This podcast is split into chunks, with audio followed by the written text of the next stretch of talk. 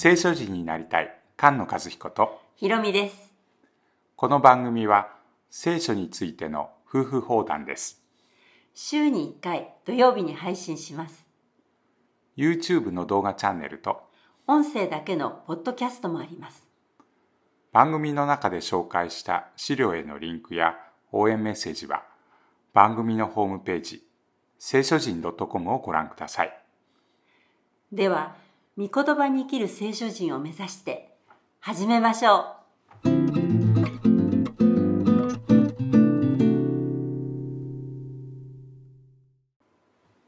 詩編22編です。う。我が神、我が神、何故私を捨てられるのですか？何故遠く離れて私を助けず、私の嘆きの言葉を聞かれないのですか？有名な箇所ですねはい。十字架上の言葉ということで、みんなよく知っていますよね。えイエスは大声で叫んでエリエリレマサバクタニと言われたそれは我が神我が神どうして私をお見捨てになったのですか？という意味であるエリエリレマサバクタニっていう言い方聞いた時に私たちはあ十字架上の言葉だと連想するんだねはい。ですがこの時代の人はあ十字架上のイエスの言葉だって連想しないんですよ。これは詩編22編だって連想するんですよ。はい。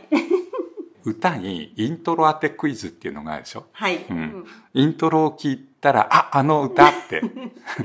イントロまあどの詩編もイントロ当てクイズで全部当たりたいものですけど。そうなんですよね。うんうん。えーイントロ当てクイズを聞いてでちょっと悲しい言い方でしょこれ、なんかああもう捨てられちゃうのかっていうような言葉だから、はい。このイントロを聞いてあああの暗い歌かって思っちゃうはずないんだよね。そのイントロを聞いたらその歌全体を思い出すんでしょ。はい。でその歌の最後の結論まで知ってて、うん。そのイントロを聞くんだよね。はい。でもなんかあの十字架の言葉だって思い出しちゃう人は、暗い言葉として、はいその神様捨てたのかっていう 質問として聞いちゃうんだよねよくね。うんそんなはずないでしょこのイントロ聞いて22編長いんです。はい。神様が捨てたんですかっていうこう質問みたいな感じ、で読めるのは、まあ、21節までなんだね。はい。で21節までから急に変わる。はい主を褒めたたえよ、主を褒めたたえよ、主を褒めたたえよ。で、すべてのものが来て、見舞いにひれ伏します。全然この神様が捨てたっていうものと 違う詩篇のように思うような詩篇が後ろにくっついてる。はい。これが22編だっていうのをみんな知ってるはずなんです。うんなんか出だしを聞いて、あ、神様捨てたのかっていう質問じゃなくて、これは絶対に捨てないんだっていう言葉として聞かなきゃいけないというものですよね。我が神よ、私が昼呼ばわっても、あなたは答えられず、夜呼ばわっても平安を得ません。しかし、イスラエルの賛美の上に座しておられる、あなたは聖なるお方です。この3節のイスラエルの賛美の上にいる聖なる名のえー方であるというこの言い方短い言い方ですけれどこれはえーもう少し先に行くと生きてきますのでこれも覚えておいてくださいね。そして、えー恥との戦い、えー罪との戦いという歌に続きます。我らの先祖たちはあなたに信頼しました。彼らが信頼したので、あなたは彼らを助けられました。彼らはあなたに呼ばわって救われ、あなたに信頼して恥を受けなかったのです。しかし、私は虫であって人ではない。人にそしられ、民に侮られる。すべて私を見る者は私を嘲笑い。唇を突き出し、頭を振り動かして言う。彼は主に身を委ねた。主に彼を助けさせよ。主は彼を喜ばれるゆえ、主に彼を救わせよと。しかし、あなたは私を生まれさせ、母の懐に私を安らかに守られた方です。私は生まれた時からあなたに委ねられました。母の体を出てからこの方、あなたは私の神でいらせられました。主に身を任せたらよい。これも福音書の十字架の箇所に直接出てくるものですよね。はい、恥をかかせる、恥ずかしめるというのは、この信仰の戦いなんだよね。主に信頼してる。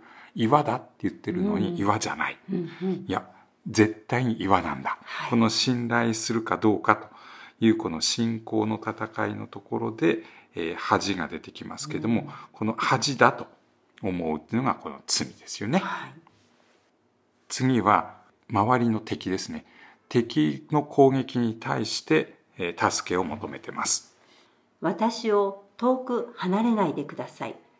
悩みが近づき、助けるものがないのです。多くのお牛は私を取り巻き、馬車の強いお牛は私を囲み、かき裂き、吠えたける獅子のように私に向かって口を開く。私は水のように注ぎ出され、私の骨はことごとく外れ、私の心臓は牢のように胸の内で溶けた。私の力は陶器の破片のように乾き、私の舌は顎につく。あなたは私を死の塵に伏させられる。誠に犬は私をめぐり、悪を行う者の群れが私を囲んで、私の手と足を差し貫いた。私は自分の骨をことごとく数えることができる。彼らは目を留めて私を見る。彼らは互いに私の衣服を分け、私の着物をくじ引きにする。しかし主よ、遠く離れないでください。我が力よ、早く来て私をお助けください。うん、敵が犬という言い方で、え犬、お牛、強いこの、え獅子ですね。うん、え犬が、え取り囲んでいるということですからこの取り囲まれているものは羊です。うん、羊が、えー、羊飼いに信頼しているその羊を攻撃してくる遠く離れてると。はい、私の魂を剣から私の命を犬の力から助け出してください。私を獅子の口から苦しむ我が魂を柳生の角から救い出してください。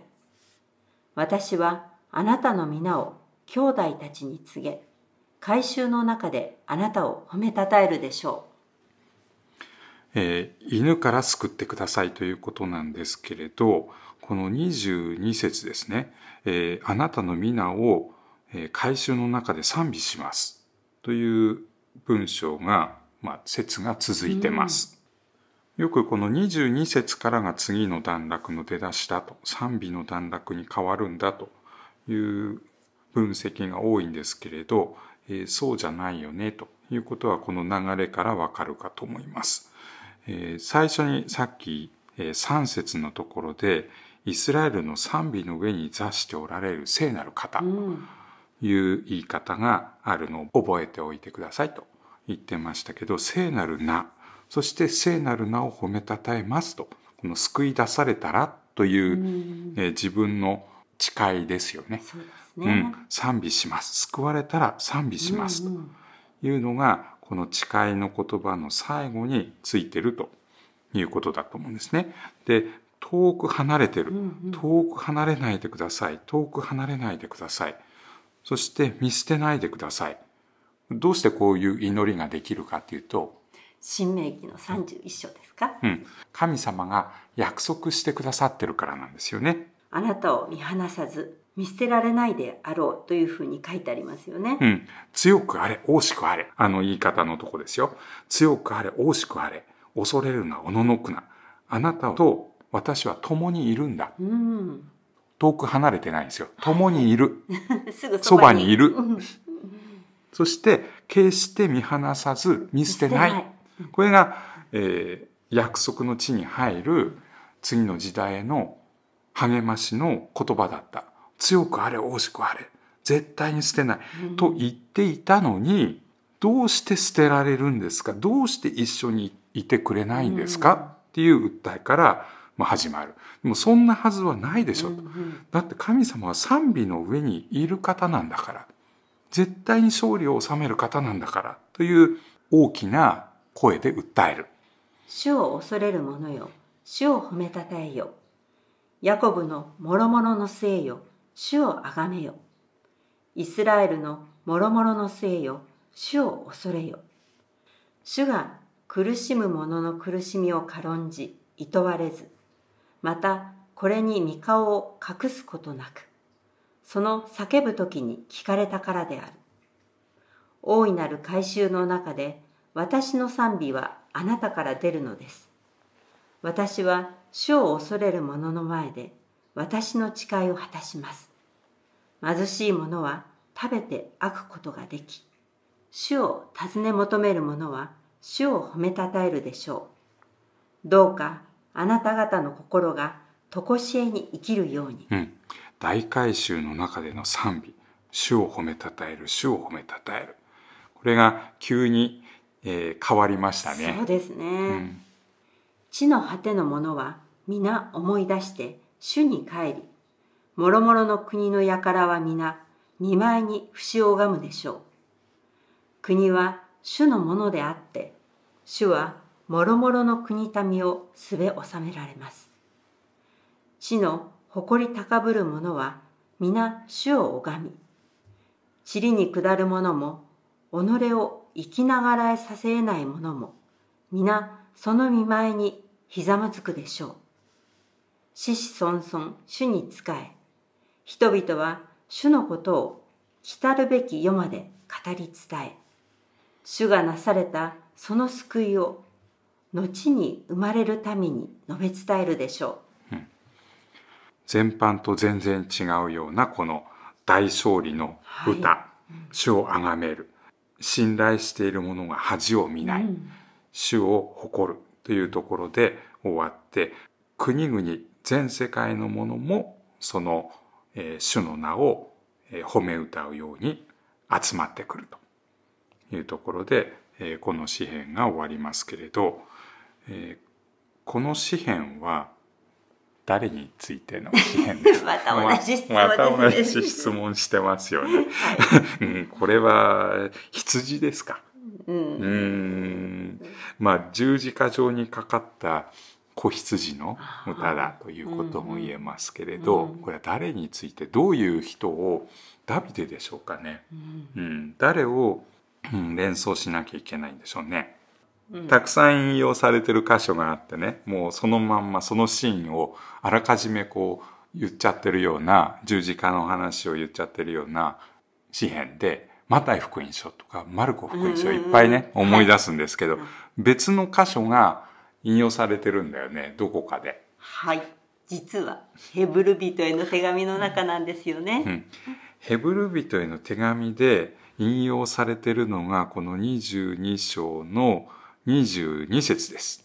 私はあなたの皆を兄弟たちに告げ、改宗の中であなたを褒めたたえるでしょうん、これはヘブル人への手紙で引用されているのですけれどヘブル人への手紙は主は大祭司である、そして都に入る、う。はい。うん、都に連れて入る。ということが書かれている。えー新しい大祭司、えー大いなる本物の大祭司、メルキゼデクの位に等しい王である祭司。という話と新しい都の話をしている。その手紙でした。そのヘブル人への手紙にこんな箇所もありますね。キリストは激しい叫びと涙を持って、ご自分を死から救う力のある方に、祈りと願いを捧げ、その深い信仰のゆえに聞き入れられました。と書いてありますね。これは22編のことですよねそのものですよね。うん激しい叫びと涙を持って、えー自分を死から救う力のある方に願いを捧げてその信仰のゆえに信頼のゆえに聞聞き入れられた。うんこの22編は、まあ、信仰の戦いをしてそれでその信仰の戦いのゆえに十字架にかかりましたけれども耐え忍んでそうして、えー、復活しましたという詩篇だと思っていたらどうもその復活を通り越してしまいましたね。そうなんですね。うん。十字架と復活の詩篇だっていうふうに覚えてると間違えちゃいますね。十字架と神の右に着座したっていうことですよね、うん。うん、復活通り越して神の右に座した。そこまで行ってしまいますね、えー、ヘブル人への手紙12章に自分の前に置かれている喜びの上に橋をもいとわないで十字架を忍び、うん、これが1から22までです。そして神の御座の右に座するに至ったのである。これは23節から31節まで。ここにこの要約がありますので、これは大祭司としての生贄自分を大祭司として、えー、生贄に捧げた。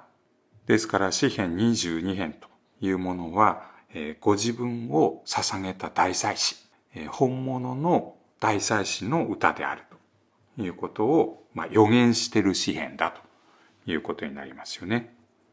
御言葉に生きる聖書人が生まれ増えていきますように。菅野和彦。ひろみでした。